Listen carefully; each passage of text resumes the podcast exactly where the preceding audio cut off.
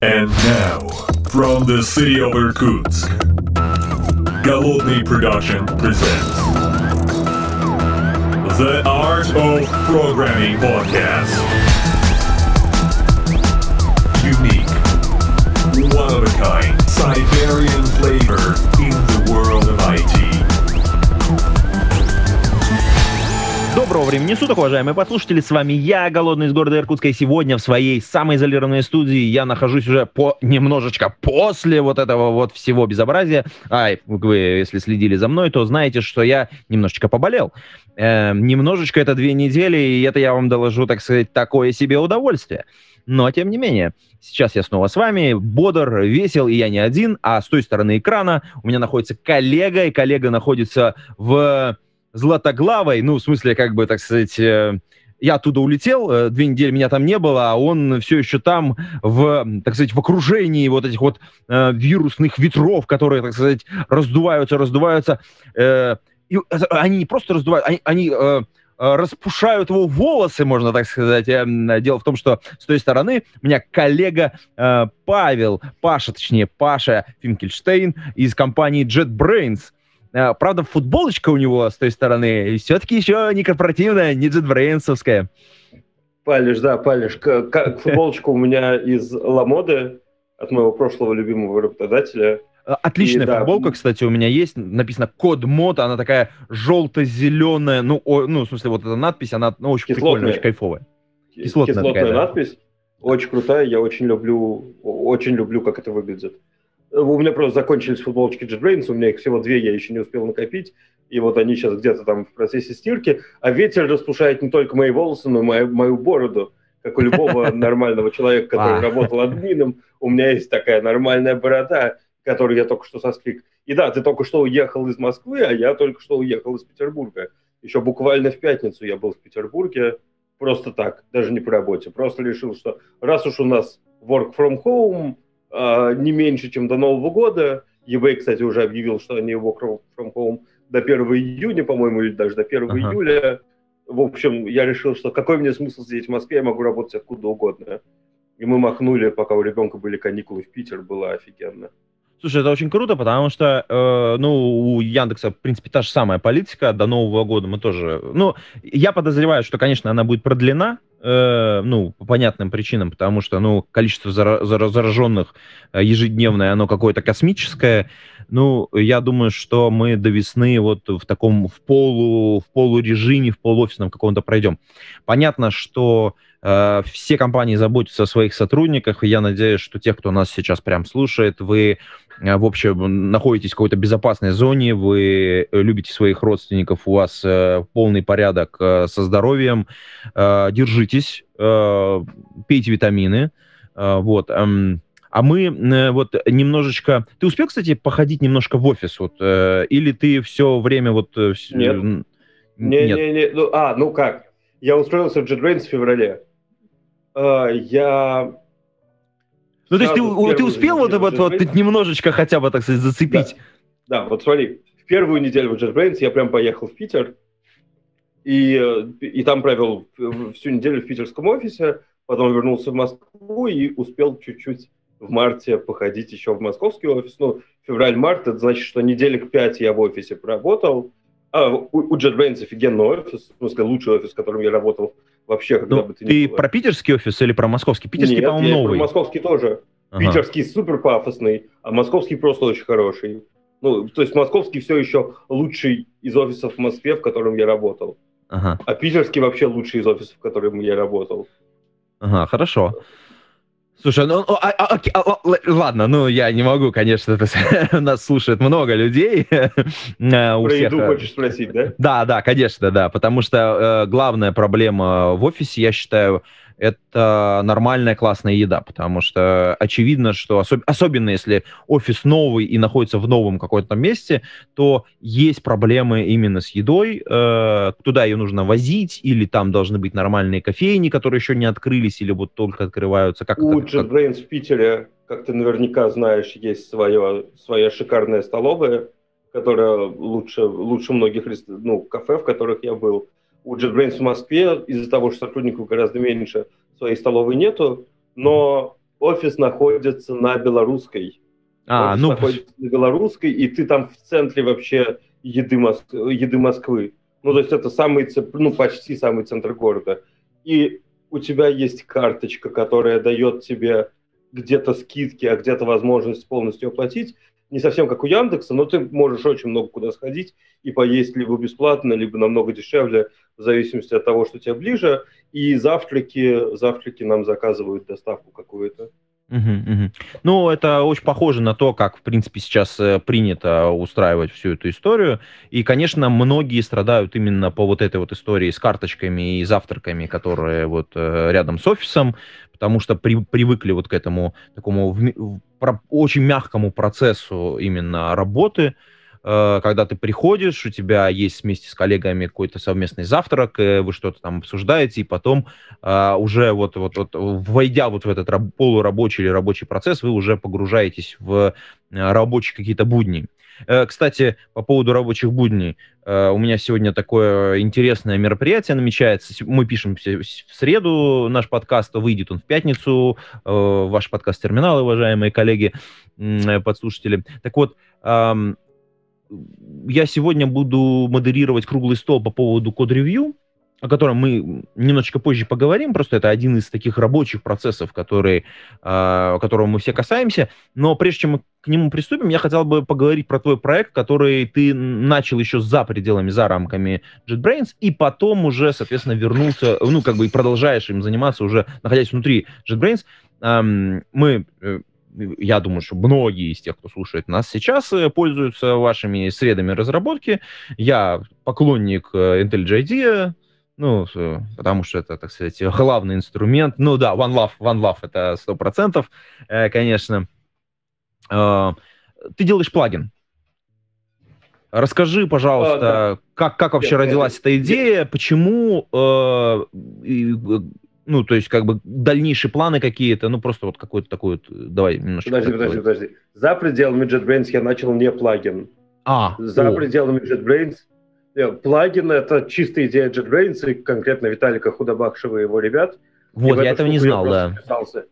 Я почему-то был уверен, что ты начал его еще до того, как, а потом как-то вот этот мерч не, не, не, не, начал, начал до того, как, я абсолютно другую вещь, начал до того, как я штуку, которая называется Kotlin Spark API. Я фанбой Котлина и очень давно фанбой, ну, в смысле, очень старый, я думаю, один из старейших российских фанбоев Котлина за пределами JetBrains. А какое-то время назад, ну, типа год-полтора, не помню, я стал дата-инженером, а в дата-инжиниринге все пишется на Spark, на Java, на Python и так далее. Логично. Ой, на Spark, на Scala. На, на Scala, да, да, да, да, да, да. Заговариваюсь, конечно. А, а мне ну, как бы, у меня есть опыт со скалой, я умею на ней писать, но не то, чтобы это доставляет удовольствие. Писать на Kotlin мне нравится больше, и мне кажется, что там можно сделать не хуже, чем в скале, и по этому поводу я стал думать, а как же мне, как же мне скрестить бульдожку с носорогом, как же мне сделать так, чтобы со Спарком можно было работать из Котлина, и у меня даже есть про это доклад, и как бы я его уже пару раз докладывал, и скоро буду докладывать на английском на Big Data Summit, который будет э, транслироваться заодно на Big Data Conference Moscow. Я, я, честно говоря, даже не знаю, кто эти московские ребята, но меня позвали, я выступаю. Mm-hmm. Вот, как бы, у, у меня все просто. Вижу слот, иду выступать, да? Да. Мы, кстати, поговорим еще про конференции чуть дальше, да. Ну, давай, давай. Да. А, так вот, а, в общем, это была история, которую я начал еще в Ламоде, и на этой волне же, прям с этой, с этой штукой, которую я делал, Kotlin Spark API, я попал в JetBrains, и это стало, ну, как бы одним из проектов JetBrains просто. Теперь это официально, это, эта штука официально находится в репозитории JetBrains, и даже если я умру, меня убьют, выгонят из JetBrains и так, и так далее, JetBrains коммитит ее, э, ну, как бы закомичено ее поддерживать, потому что, ну, потому что JetBrains это есть, ну, коммерческий интерес в целом э, развивать инструменты э, тулинг для Kotlin, в том числе тулинг для Big Data. Ну и это уже работает. Оно сейчас работает, опубликованная официальная версия работает только с самым последним третьим спарком. Но у меня а в работе уже еще плагина? прям 1.0.0. 1.0, ну, ты, ты уже релизнулся, да, практически, да? Ну да, то есть как бы я релизнулся, и все. И вот эта версия поддерживает Spark 3. На ага. самом деле, а, формально она называется 1.0.0 превью 1, потому что мне было стрёмно прям сразу выкладывать, учитывая то, что у меня не поддерживается Spark 2. Ну, и логично, как бы, да. Вот, и вот сейчас я пилю поддержку Spark 2, и там осталось немножко. Я примерно на две недели это занятие забросил, потому что у меня сейчас есть важные дела, но на следующей неделе я к этому вернусь и, скорее всего, добью то, чего не хватает, чтобы выпустить следующую версию, которая будет либо превью 2, либо просто 1.0.0, посмотрим, как, как оно будет. Ну и, в общем, эта штука развивается достаточно хорошо, и практика показала, что многие вещи можно сделать даже красивее, чем есть в оригинале на, на скале. Мы умеем очень красиво обходить некие острые углы и частые ошибки которые возникают от инженеров просто за счет того, что Kotlin идеологически немножко другой, чем Scala. У него есть всякие приколюхи в системе mm-hmm. типов про null safety и так далее. У тебя вот уже, значит, соответственно, некий релиз случился. Есть какая-то статистика по использованию? То есть, вот, э, получается, ты Я... проект стартанул, а понятно, что внутри вы всякую метрику собираете, как у любого продукта, я подозреваю, что есть какие-то KPI. Тут на самом деле достаточно забавно. Во-первых, это мой 20% project, ну то есть проект, который я могу делать 20% времени своего рабочего, и поэтому у меня нет таких жестких требований. Во-первых, у меня вообще, вообще нет KPI. И вообще, мне кажется, JetBrains это не та компания, которая устанавливает разработчикам жесткие KPI, потому что, ну вот лично я считаю идею о том, что KPI полезны в разработке неправильной. Я думаю, что KPI скорее вредны в разработке. По крайней мере, хорошим разработчикам не надо ставить KPI, хорошим разработчикам надо давать делать то, что они могут делать, то, что у них получается делать. И тогда они будут делать э, максимум того, что могут, после этого их измерять бессмысленно. Ну, ага. вообще попытки измерять разработчиков, ну, я в них не верю. Я слышал, я слушал много докладов на эту тему, так. я даже что-нибудь читал на ага. эту тему, ага. но меня ничто не впечатлило. Каждый ага. раз, когда мне излагают систему мотивации, я могу придумать способ, которым эту систему можно обмануть. Ну, в смысле... Ну, понятно, логично, в общем-то. Да, да, да. Логи- логично, в общем-то, если я правильно понимаю, то эта вся история, она да. Э, как бы устроена... Тем не менее, какая-то статистика скачивания у меня есть. Она немножко э, покореженная, потому что некоторое время в Redmi был написан старый репозиторий, но вот я вижу, что за сентябрь 2012 года 225 человек скачали Kotlin Spark API. Mm-hmm. Ну, как бы, наверное, не так плохо для супер-супер инерционного рынка бигдаты. То есть, как бы люди очень любят, им тяжело прям пробовать новые инструменты и тяжело вводить новые инструменты в продакшн.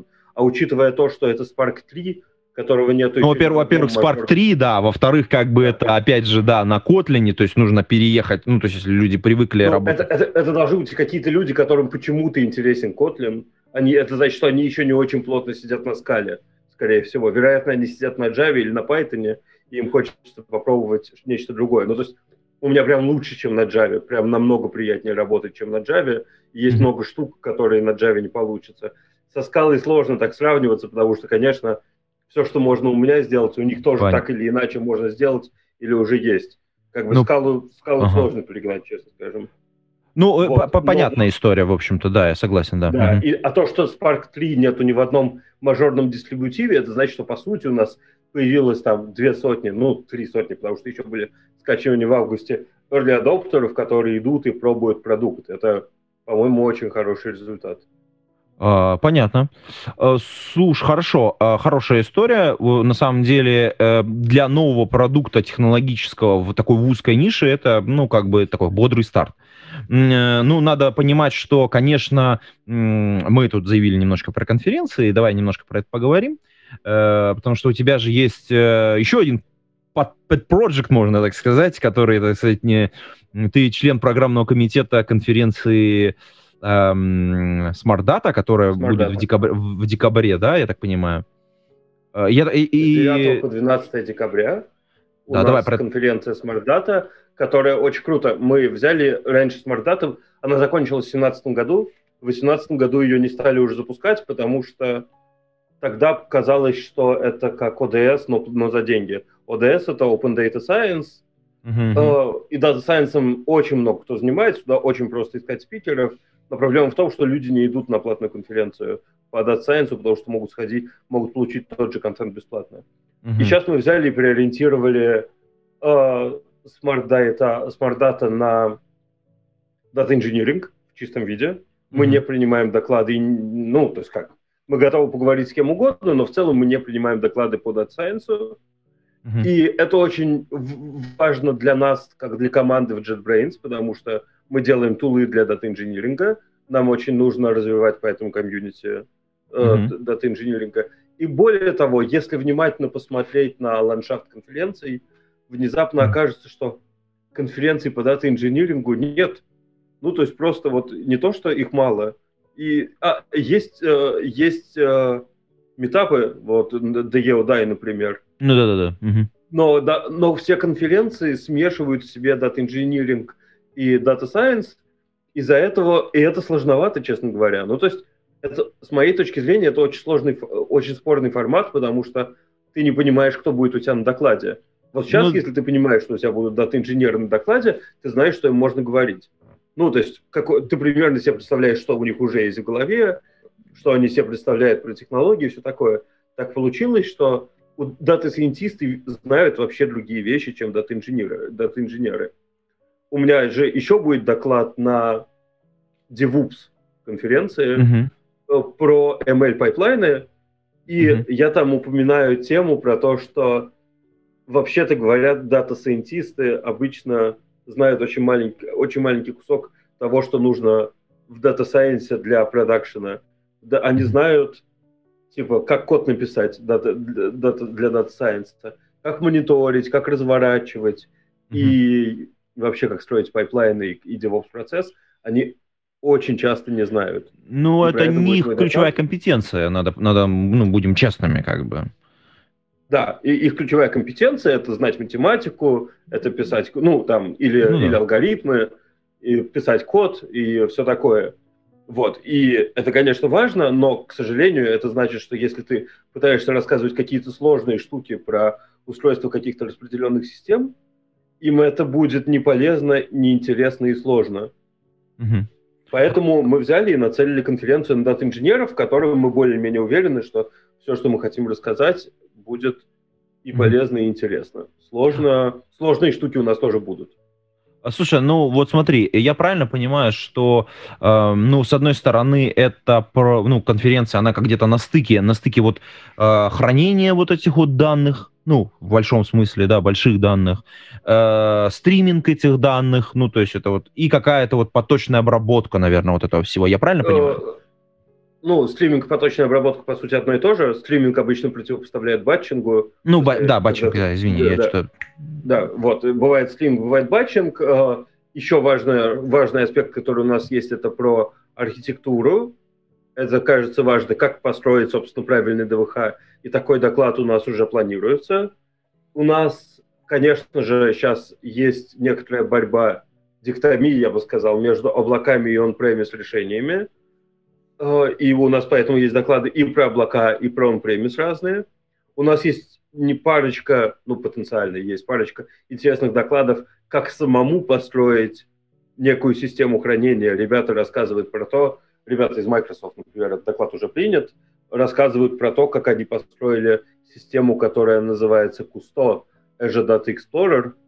И, и мы считаем, что это может быть полезно, потому что очень часто оказывается, что никакие существующие решения не подходят, ты нужно написать свой собственный велосипед. И каждый раз, когда ты начинаешь писать собственный велосипед, ты ходишь по граблям. Ну да, вот, это такая и, стандартная история, да. Да, и ну как бы, я думаю, что это было вообще у всех. И вот э, если кто-то достаточно большой, чтобы уже начать писать свой велосипед, а не использовать готовые, вероятно, стоит послушать про чужие грабли, чтобы их хотя бы поменьше собирать. И Слушай, это... это... И это облачное решение. Ага, ага. Э, я правильно это понимаю, что у них это облачное решение, которое они у себя сделали, но они рассказывают именно, как сделать это in-house, ну, то есть, условно говоря, ну, да, на, на своем железе. Рассказывают, да, они, в принципе, рассказывают, как изготовить такую же штуку. И, ну, как бы, почему, почему им это понадобилось, и как бы Microsoft внутри себя использует очень много где этот Кусто. У Кусто есть официальное название Azure Data Explorer, если не, не изменяет память совести, mm-hmm. но она не изменяет. Я Слушай, ну... 8% уверен. Да, я, я понял тебя. Слушай, ну сегодня вот 21 октября, а, соответственно, подкаст выйдет где-то 24, наверное. Э, есть еще возможность, я так понимаю, подать доклад и, ну, или в любом случае купить билет на конференцию, которая надо, будет... На, надо подавать доклады. 9-12 если... декабря, да. Сколько у тебя, сколько у тебя аудитория? Ну, подкаста? тысячи две-три, наверное, слушает. Ну, ну в зависимости от того. Ребят, да. Я уже надеюсь, что у этих ребят есть среди них есть дата-инженеры. Ребята, подавайтесь, пожалуйста, нам очень нужны еще доклады. У нас есть совсем немного времени с вами. Вы можете написать мне в личку, там же будут какие-нибудь мои контакты. Да, да конечно, твои, в шоу-нотах будет обязательно ссылочка на конференцию, ссылочка будет на, э, наверное, на Телеграм, да, мы твой дадим? Да, наверное, на Телеграм. Телеграм, да. Вот, приходите ко мне, давайте, ну, как бы, Call for Papers официально закроется, но через меня мы сможем попробовать еще докладик пропихнуть, почему бы и нет. Угу. У меня есть такая власть. Да, да, ну, пытаться О, кстати, слушай, давай поговорим немножко про власть. вернемся, к, вернемся тоже мы про, про конференции, раз сегодня говорим. Э, сегодня и завтра как раз идет конференция AppsConf. А, на которой будет один из э, круглых столов. Э, как раз я вместе с коллегами мы будем обсуждать, э, я буду модерировать дискуссию, посвященную код-ревью.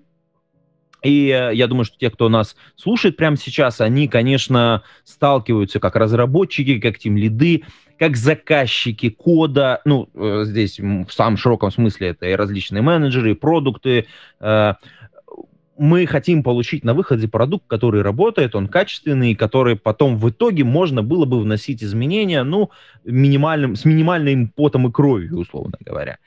Эм, и вот э, есть процесс, который некоторыми людьми очень сильно, ну так, ну давай скажем так, радикально отвергается, эм, э, ну потому что считают это вредной техникой. А, с другой стороны, есть люди, которые без этого, в принципе, работать не, не хотят. Ну, то есть это прям полярные такие точки зрения. А именно код-ревью я говорю. Э, история, ну, то есть я давай обозначу как бы какую-то э, э, такую вводную, а ты со своей, с точки зрения своего опыта немножечко накинешь тоже в эту, в эту тему. Вот смотри, э, те, кто э, считает эту технику вредной, говорят, что она тормозит разработку. Ну, то есть, типа, вот смотрите, я тут пишу код, я хочу как можно быстрее закоммитить и побежать дальше делать следующие таски, и я достаточно компетентен, чтобы за мной никто дополнительно не проверял. Ну, чтобы э, там, ну, какие-то дополнительные ресурсы на это дать. И на самом деле на поводу у многих э, действительно очень класс, классных специалистов э, менеджеры идут, потому что, ну, они реально понимают, что это лучший специалист, там, вот, вот у меня в команде лучший специалист, например, зачем за ним проверять э, дополнительно, потому что, ну, как бы есть такое мнение, я с ним не согласен, мы потом про это поговорим, что код-ревью — это проверка такая дополнительная именно, ну, кода в целом. А, ну и, соответственно, это противники. Это главная такая как бы история. С другой стороны, э, есть люди, которые говорят, что типа нет, это очень хорошая, правильная техника, которая позволяет нам э, избежать ну, большого количества ошибок, но прежде всего она направлена на э, шаринг знаний внутри команды, когда мы, соответственно, некоторые узкие места, те, которые являются, ну, там, э, бизнес значимыми, мы их дополнительно расшарим между людьми, тем самым, с одной стороны, повышая э, ну, качество кода, потому что мы за ним как бы в, в две пары глаз как минимум следим, да, с, с одной стороны, а с другой стороны, мы, соответственно, э, уменьшаем бас-фактор, точнее, увеличиваем количество людей, обладающих одними и теми же знаниями вокруг одного и того же кода. Эм, ну, что, типа, с некоторой точки зрения безопасность. Но это стоит каких-то денег. Вот, а что ты думаешь, потому что у тебя э, был опыт темлидства, и э, несмотря на то, что ты сейчас этим не занимаешься, но все-таки, я думаю, взгляд на проблему, ну, какой у меня, имеешь. Ну, как бы, да, у меня было очень много разного опыта, я был темлидом в четырех компаниях минимум, и в одной, еще в одной компании я был маленьким техническим директором, ну, то есть блока, то есть, типа, 30 человек в подчинении. А еще я был человеком, которого ревью или который ревью, что в некотором плане очень важно. Я очень ценю живой опыт с разных сторон э, в этом плане, mm-hmm. вообще почти в любом плане. Mm-hmm. Типа, я Хансон. И вот, знаешь, каждый раз, когда... Конечно, код-ревью тормозит. В смысле, здесь вообще не с чем спорить. Все что угодно тормозит. Написать писать тесты тормозит. А, делать хорошую архитектуру, продумывать вообще, рисовать, я не знаю, или хотя бы просто договариваться о каких-то конвенциях архитектурных тормозит. И, конечно, код-ревью тормозит тоже.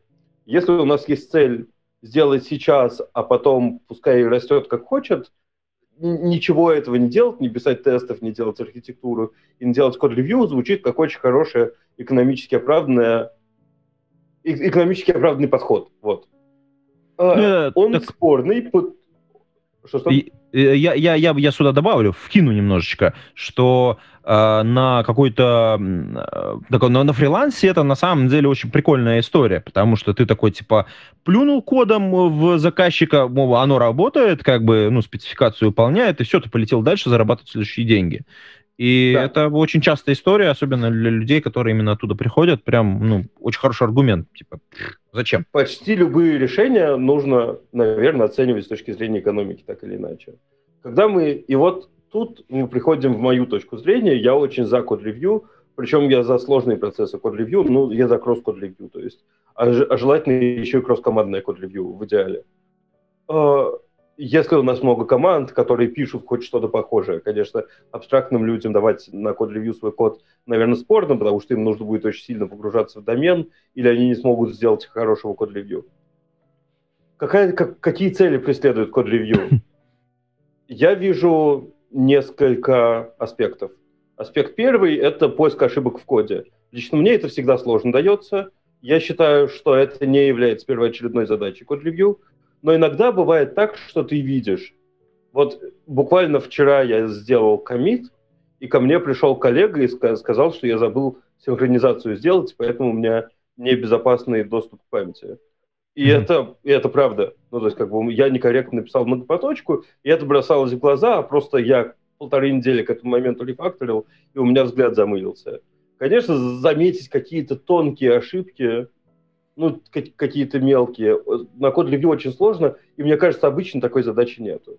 Что на код-ревью прикольно проверять это, что тесты есть, и что эти тесты полны. Хотя бы по описаниям. Не нужно даже вычитывать тело тестов.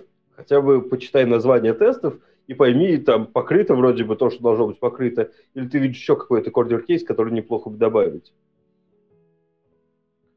Еще, и, конечно же, на код-ревью есть еще важных цель, две важных цели. Это архитектурное ревью, понять, не нарушает ли человек каких-то конвенций по, по, по слоям, по еще по именованию, я не знаю, чего-нибудь, еще чего, я не знаю, не ломает ли он какой-нибудь single responsibility principle. Это то, что должно быть видно хорошо, без очень тщательного рассматривания кода, и то, что приносит очень много value с точки зрения maintainability. Это как раз та самая тема про экономику.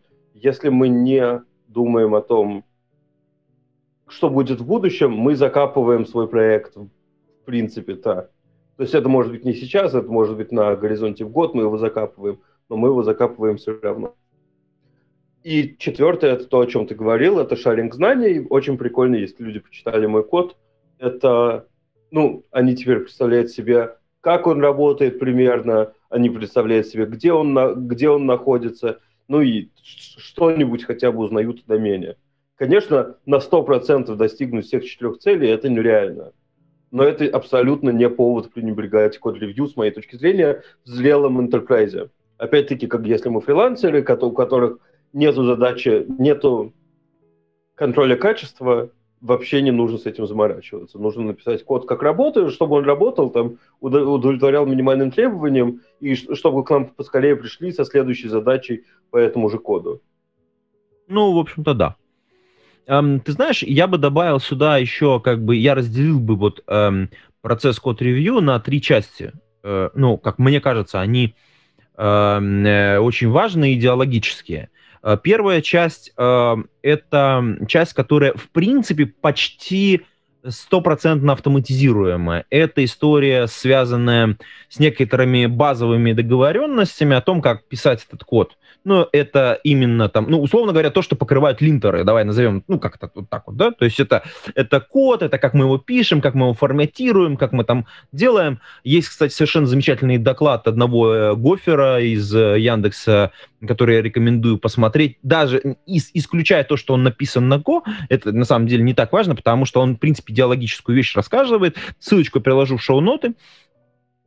Вот, на мой взгляд, э, он очень правильно под, подходит к тому, ну, по крайней мере, объясняет, зачем и как это должно работать. Э, как там можно ускорять всякие истории. Понятно, что мы говорим о том, что мы когда ревьюем, а э, в некотором смысле линтер это тоже ревью, только оно такое сугубо технологическое. Вот, это, вот эта часть, а, мне кажется, она, ну, она просто должна быть. И если есть возможность э, как бы использовать чьи-то автоматизированные наработки, э, надо просто брать и пользоваться. И вот э, как бы э, там может быть все что угодно. Если вы думаете, что это только про синтаксис, это не только про синтаксис. Например, это может быть про зависимости в вашем коде. Например, там зависим... какие-то библиотеки, которые вы используете, а они устарели, например. А у вас есть, например, бот, который берет и проверяет зависимости. Ну, типа он ходит, например, ищет там security проблемы какие-то, что нужно обновить библиотеки, там еще что-то, еще что-то, еще что-то. И просто вам вот это подсказывает в виде линтера прекрасная история, очень крутая практика, классная, используйте, это замечательная история, и вот мы ее, вот автоматизированную эту часть, ну, я думаю, что все согласятся, что ее можно включить, и она у вас заработает. Ну, э, не потребует от вас я некоторых ментальных здесь... усилий. Да, да, давай. Я хочу здесь добавить, ввести новое понятие, которое, которое мы еще сегодня не упоминали, оно называется quality gate. А, quality о. gate, то есть врата качества. И по большому счету почти все, что мы делаем в нашем CI-процессе, это quality gate, так или иначе. Э, автотесты — это quality gate, линтеры — это quality gate, но так получается, что код review — это тоже quality gate. Вот у quality gate внезапно есть разная цена.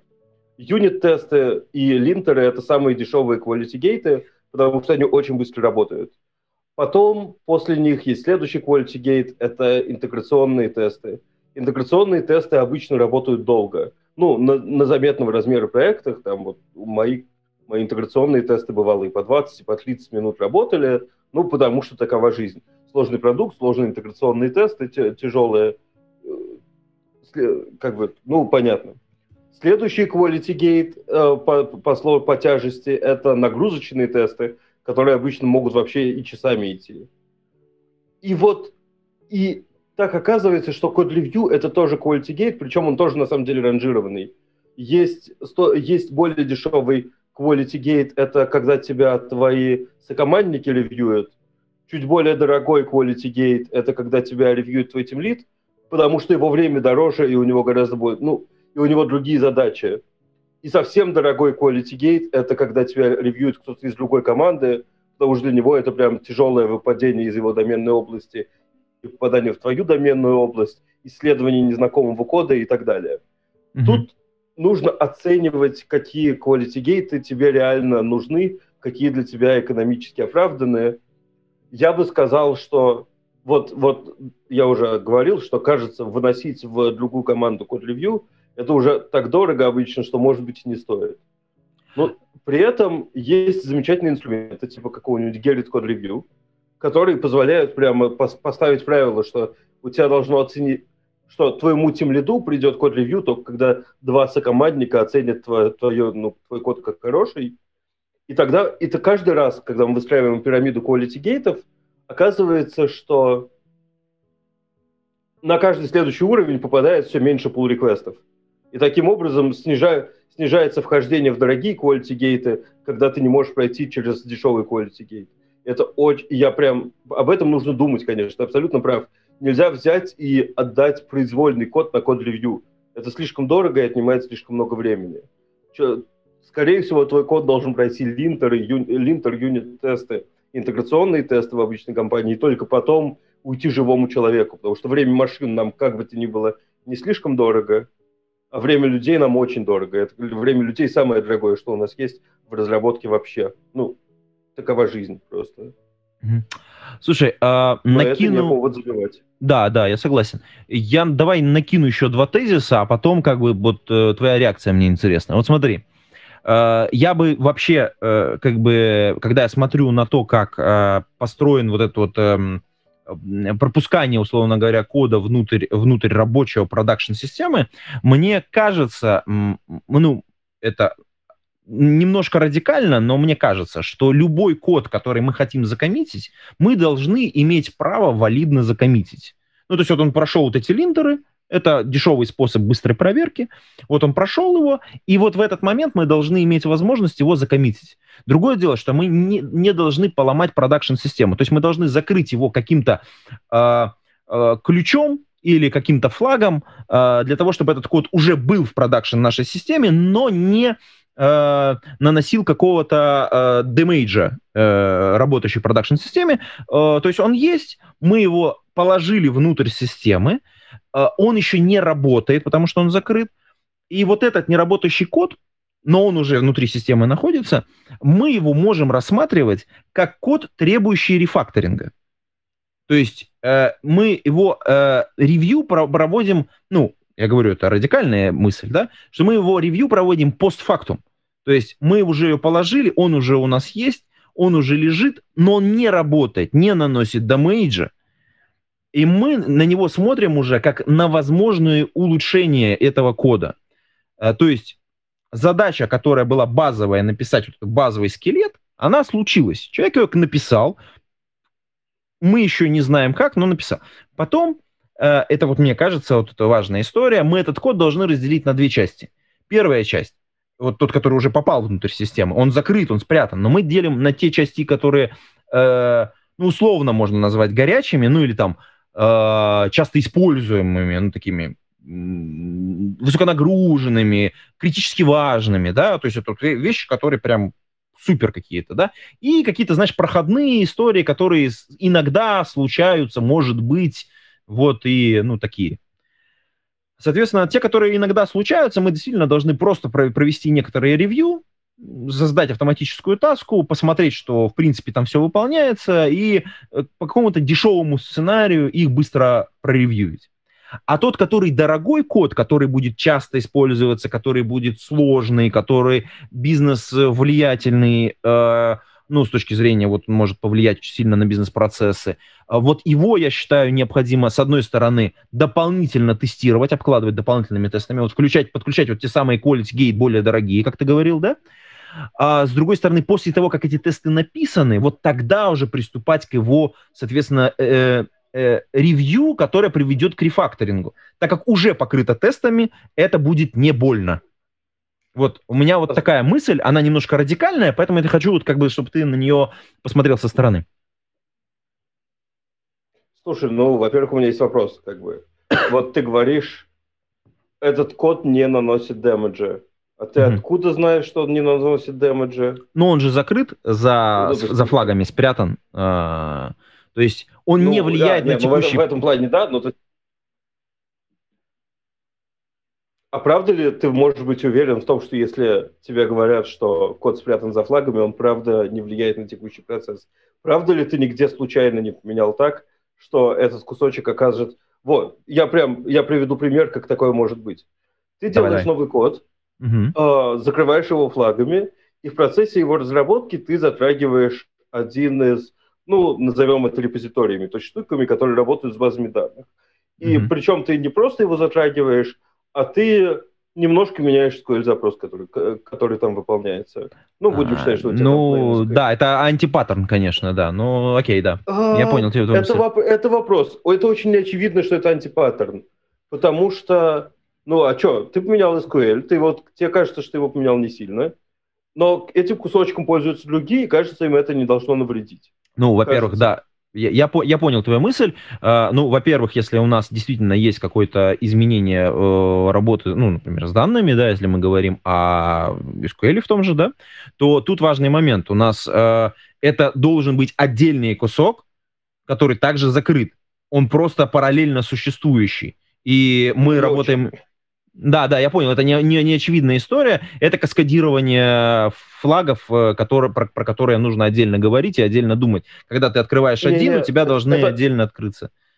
Это очень очевидная история. Вопрос в том, что мне очень нравится твое идеалистическое суждение о людях, что люди не допускают таких ошибок. Не, люди допускают ошибки, да, я согласен. Вот, это, это, это как, факт. Вот, просто как только, вот, как только появились фичи-флаги, с моей точки зрения, без код-ревью становится совсем плохо, потому mm-hmm. что мы, э, ну, потому что нам нужно хоть как-то, хоть какими-то вторыми глазами просмотреть, что, потому что это очень сложно вручную, ой, очень сложно автоматически контролировать, что человек не внес изменения в каком-то коде, который затрагивает другие куски функциональности, не закрытые этим фичфлагом. Угу, я понял и эту мысль. Я, угу. я, вообще, я вообще не очень про доверие к людям, честно говоря. То есть, знаешь, у многих компаний бывают ручные тестировщики. Ну, это тяжелая я история. Как бы, Дорогая, конечно, это, очень. Это, это, это очень дорого, но иногда, ну, во-первых, иногда по-другому тяжело, и это и это, кстати, одна из ситуаций в JetBrains. У нас есть очень много чего, что еще дороже тестировать автоматически, чем тестировать руками. Это, mm-hmm. это, это очень интересно. Десктопные продукты иногда очень сложно тестировать автоматически, особенно с учетом того, что они постоянно меняются. От когда mm-hmm. человек уже погружен в доменную область, ему легче протестировать руками, потому что он понимает, как должно работать. Ему не нужно писать тонну кода, чтобы тестировать. Mm-hmm. Это, mm-hmm. это один кусок.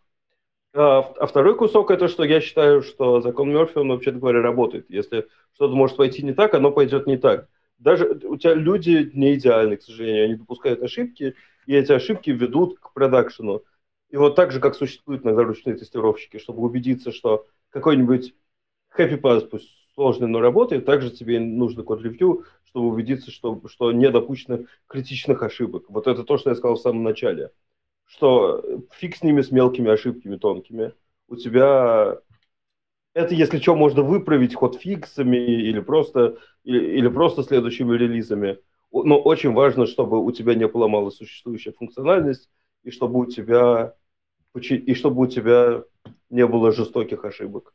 Жестоких mm-hmm. ошибок, которые, ну, бывает такое, например, что глазами видно, что а вот тут у нас система просядет.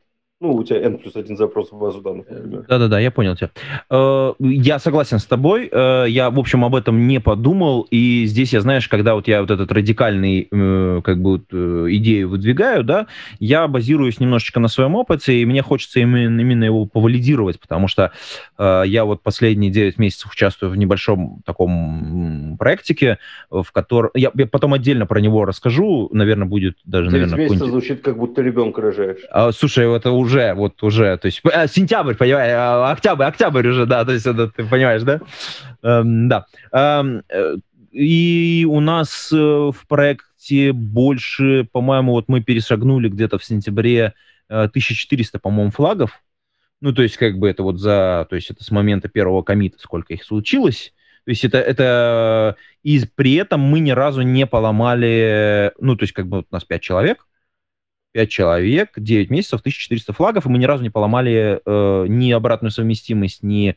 Э, ты понимаешь, да, опять же, там эта история про то, что тебе нужно иногда обратно откатываться на предыдущие версии, и вот мы вот ни обратную совместимость не поломали ни разу, ни... и э, плюс мы ни разу не сломали э, работу. Ну, э, возможно, когда это... Ты говоришь, это, Ни разу, когда ты говоришь, ни разу не сломали обратную совместимость, значит ли это, что у вас есть тесты на обратную совместимость? Да или... Да. А, все. Это, вы молодцы, это очень круто. Это для нас это важная история. То есть мы можем, в принципе, достаточно глубоко откатиться назад. Ну, то есть, как бы э, здесь э, там изначально было принято такое решение. Э, это, конечно, Какой эксперимент. А? Какой язык? Ну, на Java, конечно. Ну что, что о чем я... Слушай, ну, бывает по-разному, и в Яндексе есть много чего. А, я не, это не Яндексовский проц, про проект, это да. Есть, а, э, окей, я понял. Скажи, пожалуйста, что вы используете для фичи флагов? Давай я за, за кадром тебе про это про все а, расскажу. Это отдельная история. Я хорошо. пока не хочу палить, потому что мы тут, э, в общем, мы очень много чего попробовали.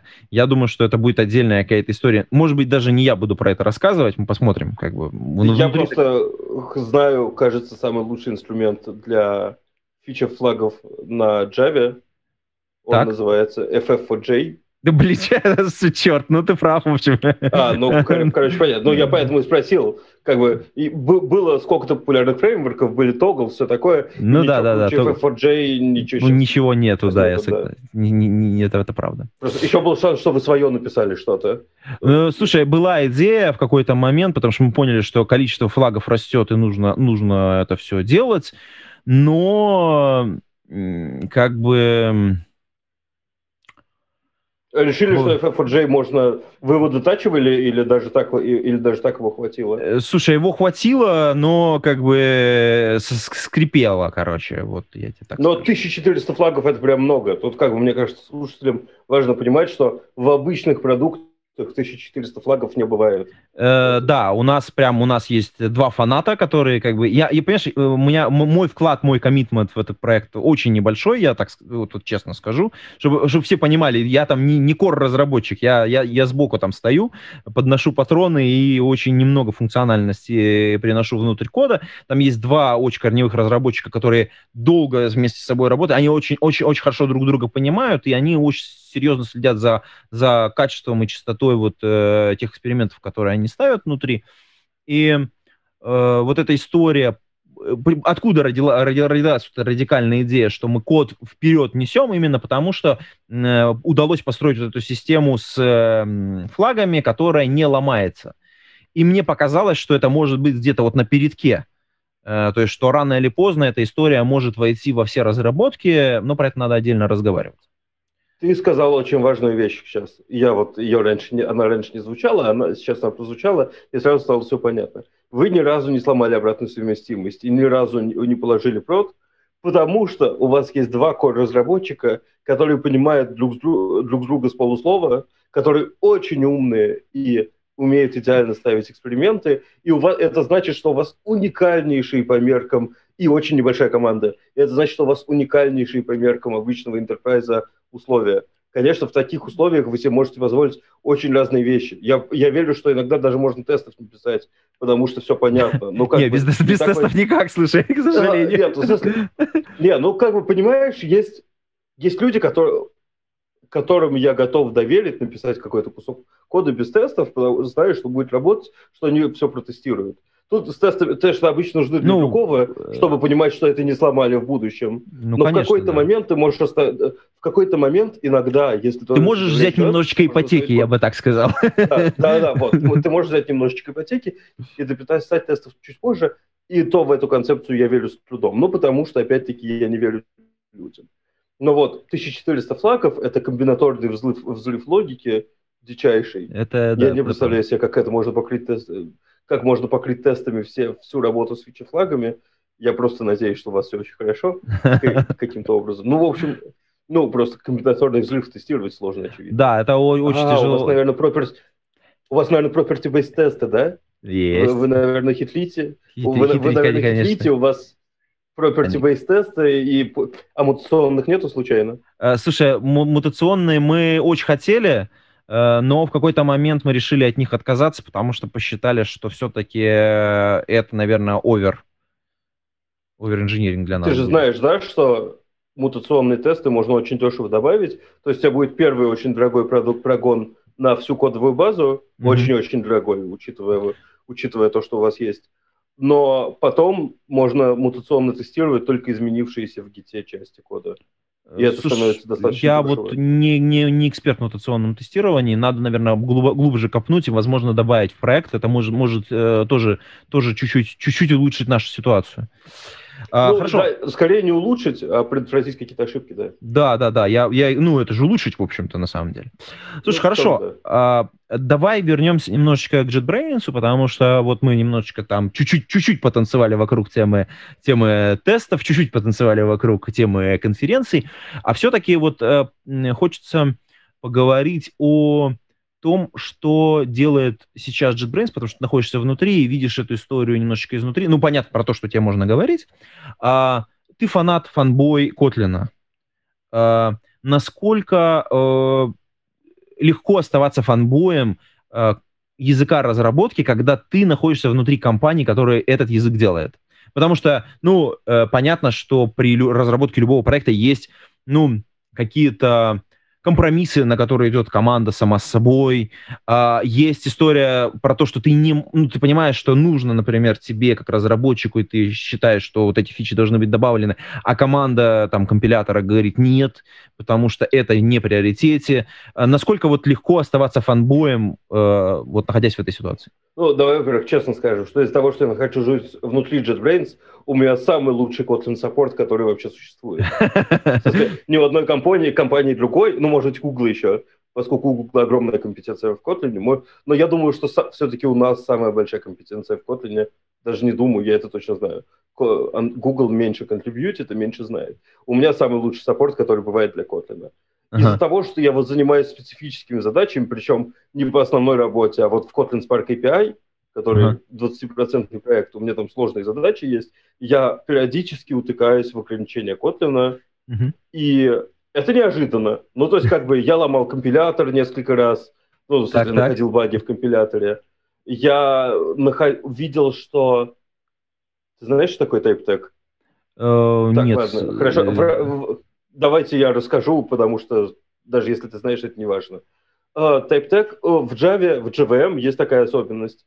В рантайме стираются generic типы. Это да. называется type erasure. Uh-huh. Это очень часто хорошо, это очень сильно упрощает рантайм и убирает компромиссы, на которые нужно идти в рантайме. Но что делать в такой ситуации, если мне в рантайме почему-то нужно узнать типы дженерика? А мне в Kotlin Spark API постоянно нужно узнавать типы дженерика. Типа на этом он весь построен. Mm-hmm. Для этого существует концепция тайп-тегов. В Java самая простая реализация тайп-тегов сделана в проекте Jackson, самый известный сериализатор в JSON, соответственно. Она сделана с помощью абстрактного класса, который называется type reference. Э, ты от него, и каждый раз, когда ты от него наследуешься, у тебя создается класс-файлик, в котором зашита насмерть, потому что так устроена JVM, сигнатура. Ты говоришь, что мой тип z, я не знаю, или мой тип reified type унаследован от type, от type reference, от листа интов, например. Ну, допустим, я сейчас я с потолка взял сигнатуру. И вот из-за того, что у тебя это, это анонимный внутренний класс или просто внутренний класс, который унаследован от конкретного референсированного type, type, type reference, блин, вот я сложно говорю, да? Это, ну, да я... Сложная тема, поэтому я... Это, это немножко сложная тема, и ее очень сложно объяснять на пальцах, да еще без картинки. Но, в общем, есть способ сохранить. И это называется type-тегом. В скале для этого есть специальная штука, которая называется type-tag. И я попытался в Kotlin использовать такой же хак, как в Java.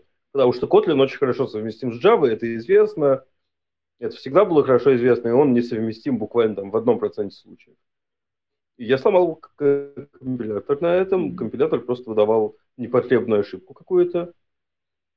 И вот я стал искать, что делать, и ко мне пришел один из компиляторщиков, сказал, что у нас есть экспериментальная функция, она до сих пор все еще экспериментальная, у меня об этом даже есть в докладе, которая делает ровно то, что тебе нужно. У нее есть некие, она все еще экспериментальная, потому что у нее есть некоторые ограничения, но что офигенно, она, в отличие от всех остальных тайп-тегов, что в Scala, что в Java, работает не в рантайме, а в компайл-тайме.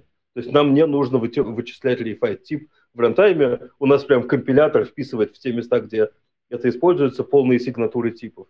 И это прям вообще mm-hmm. идеально. Очень круто. С ковариантностью, кон- контрвариантностью и так далее. Поэтому, блин, фанбоем оставаться просто, когда вокруг тебя офигенные и очень умные люди. Надо признать, что в JetBrains работает очень много очень хороших разработчиков, которые даже если не знают, как что-то делается, очень часто могут предложить очень хорошую гипотезу, или помочь тебе разобраться, или даже помочь тебе решить твою проблему так или, так или иначе. С этим mm-hmm. прям очень хорошо жить.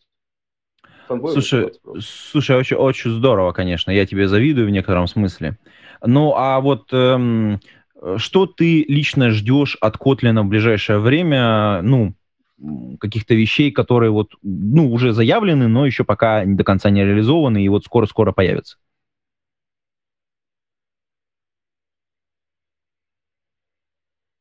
Блин, сложно. Ну, то есть, на самом деле, я бы... Сейчас это называется не type alias, господи.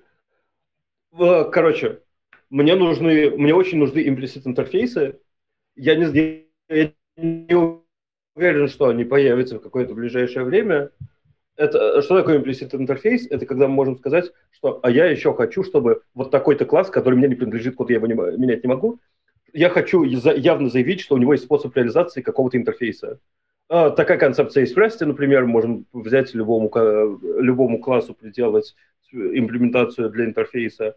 Такая концепция а, автоматически есть Go, потому что все, если у тебя есть какой-то метод, тогда все, ты, ты реализуешь этот интерфейс, интерфейс, в котором описан этот метод. Такая, такая штука есть в Haskell и в Scala. Нет, в Scala, наверное, не. Да, в Scala есть implicit conversionами, так можно делать. А в Kotlin такого нету, и иногда это немножко усложняет жизнь. Mm-hmm. Это, с этим не всегда удобно жить, и есть много случаев, когда код бы мог стать намного проще, если бы оно появилось. Это, кажется, называется type-классы. Поэтому э, такой тип, это Kotlin Enhancement Proposal, делала компания, которая разрабатывает AeroKT. Mm-hmm. Aero, AeroKT это прям библиотека функциональных штук для Kotlin. Но у них была какая-то очень сложная имплементация, и ее, и этого, ну, ее не приняли. Mm-hmm. И я, я думаю, что когда-нибудь со временем мы это сделаем тоже. Вероятно, это просто не first class задача. Э, Еще одна задача, про которую очень обидно, что ее нету. Kotlin очень хорошо адаптирован для написания DSL и разных доменно-специфичных языков. Mm-hmm. Почти подо все что угодно. Но иногда в DSL нужно иметь хитрую возможность. Допустим, что у тебя в объекте есть, какое-то, есть какая-то переменная. Mm-hmm. И ты хочешь ее хочешь ее присваивать. Это нормальное желание. Вот у тебя есть какой-то, я не знаю, int, и ты хочешь иметь сеттер, чтобы присваивать к этому инту другой int. Ну, то есть это понятное желание. А что если в своем DSL ты знаешь, что иногда люди хотят туда поставить не int, а string, например. Ты уже сам после этого можешь взять и руками у стринга вызвать toInt, mm-hmm. я, я, я не знаю, распарсить и, и все. Это может быть нужно, например, в CSS. Представь себе DSL для CSS. Mm-hmm. У тебя человек может выставлять размерности в пикселях, может в EM, который я не знаю, что значит, может в процентах и так далее. Хотелось бы иметь сеттер оверлоадинг, mm-hmm. но, к сожалению, его в Kotlin нету. То есть в Kotlin у тебя может быть только один сеттер, а дальше крутить как хочешь. Либо создавай дополнительные методы, которые уже тогда не будут выглядеть так красиво, потому что ты не сможешь использовать равно знак, либо пиши extension методы, которые будут строки разного формата приводить к твоему конкретному формату. Все mm-hmm. это так себе звучит, честно говоря, поэтому очень нужен settler overloading. И его, я надеюсь, сделают в какое-то близкое время. Прикольно. А, слушай, ну, а, мы уже, в общем, достаточно много поговорили с ребятами в этом подкасте. Э, наверное, будем потихонечку завершаться. И я, наверное, мы тут пару раз упоминали Go, и я вот, эм, и ревью, я э, рекомендую посмотреть для тех, кто все-таки пишет на Go и не знает еще. Есть совершенно замечательный э, проект Review Dog. Эм, это возможность, ну, так сказать, в рамках вашего такого ревью рабочего процесса подключить линтеры, которые в виде комментариев к вашему ревью просто будут писать проблемы, которые у вас есть в коде. Очень удобная история, с ней прикольно работать, и работает с CI-системами различными, ну, GitHub, GitLab, uh, Travis, по-моему, Circle еще. Шоу будет, да? Да, да, я ссылочку, конечно, шоу положу на, на GitHub uh, этого проекта. По-моему, очень классная тула. Э, как мне кажется, это на самом деле это очень прикольно, когда ты смотришь ревью, а в ревью э, от ревью дога такая, такой коммент, типа, чувак, у тебя вот здесь косяк. И ты такой, чё, кто это вообще был? Я когда первый раз э, это, я просто плакал, вот такой думаю, боже, господи, это роботы начинают делать то, что нам нужно. Это, по-моему, это очень приятно. Только для Go или для других языков тоже? Слушай, ну, я, только с Go сталкивался вот с, данной, с, с данным продуктом. Может быть, можно настроить для других uh, продуктов. Выглядит не уверен. Не, не уверен, но я думаю, что да, подобные и... проекты должны появиться в самое ближайшее время. Да, я прямо сейчас на него смотрю, и он, к сожалению, только для Go, и это, это немножко жалко, потому что он прям выглядит очень хорошо. Он похоже только для GitHub. Не-не-не-не-не-не. Да? да, и GitLab можно настроить. Можно он премис поставить? Эм, ну, okay. как бы, как ты понимаешь, внутри есть supported CI. По-моему, можно и Jenkins тоже настроить, и для тех, у кого Jenkins. Но, ну, я вот не знаю, вы, а вы что пользуетесь? А, ну понятно, у вас же для сборки у вас SteamCity. Мы используем SteamCity, конечно. Да, да, да. Но это, кстати, это вызов, челлендж. Да. Ну, это, это, это достаточно интересно, потому что у нас же есть новый проект, который называется Space. О, про Space мы, я думаю, что можем отдельно поговорить, конечно. Но позже. И, и, Давай, затизерим. Вероятно, не со мной. Да, да затиз... стоит затиз... поговорить про Space. И всем, кто не знает, что такое Space, посмотрите, что такое JetBrains Space. Это может быть ваша будущая жизнь в новой компании, я не знаю. Ну, то есть, как бы, очень интересный продукт. Uh, да, я думаю, что мы э, придумаем, как про него отдельно поговорить, но уже в другом подкасте. А на этом мы действительно будем завершать выпуск этого подкаста. Будем с вами прощаться. А можно, можно я порекламируюсь? Да, да, можно конечно, да, у тебя же тоже у меня же, у меня же тоже есть у меня же тоже есть подкаст. Он называется «Новый подкаст 2 после правок final.doc». Э, да, великолепное название, кстати. Мы придумали идеальное название. У него прям входной звук — это включение Windows XP, а выходной звук — это выключение Windows XP оно вызывало у нас ностальгию, мы так и оставили. Э, сайтик его newpodcast2.live, заходите, слушайте, может быть, вам тоже понравится. Ссылочка будет в шоу-нотах также. И на этом мы заканчиваем, завершаем. А для тех, кто подписан на телеграм-канал, э, ссылочка тоже в шоу-нотах, естественно, появились комментарии, можно комментарии комментировать. я думаю, что это самое правильное место. Вот. И на этом, я думаю, все. Действительно, пейте кофе, пишите Java. До скорых встреч. Пока-пока. Пока-пока. Выпуск этого подкаста выходит при поддержке патронов Александр Кирюшин, Алекс Маликов, Федор Русак, Игорь Кополь, Лео Капанин, Михаил Гайдамака, Никабуру, Василий Галкин, Павел Дробушевич, Павел Ситников, Сергей Киселев, Сергей Винярский, Сергей Жук. Спасибо вам большое, уважаемые патроны. А вы, уважаемые послушатели, можете стать э, патронами. Приходите на patreon.com голодный и поддержите выпуск этого и других подкастов.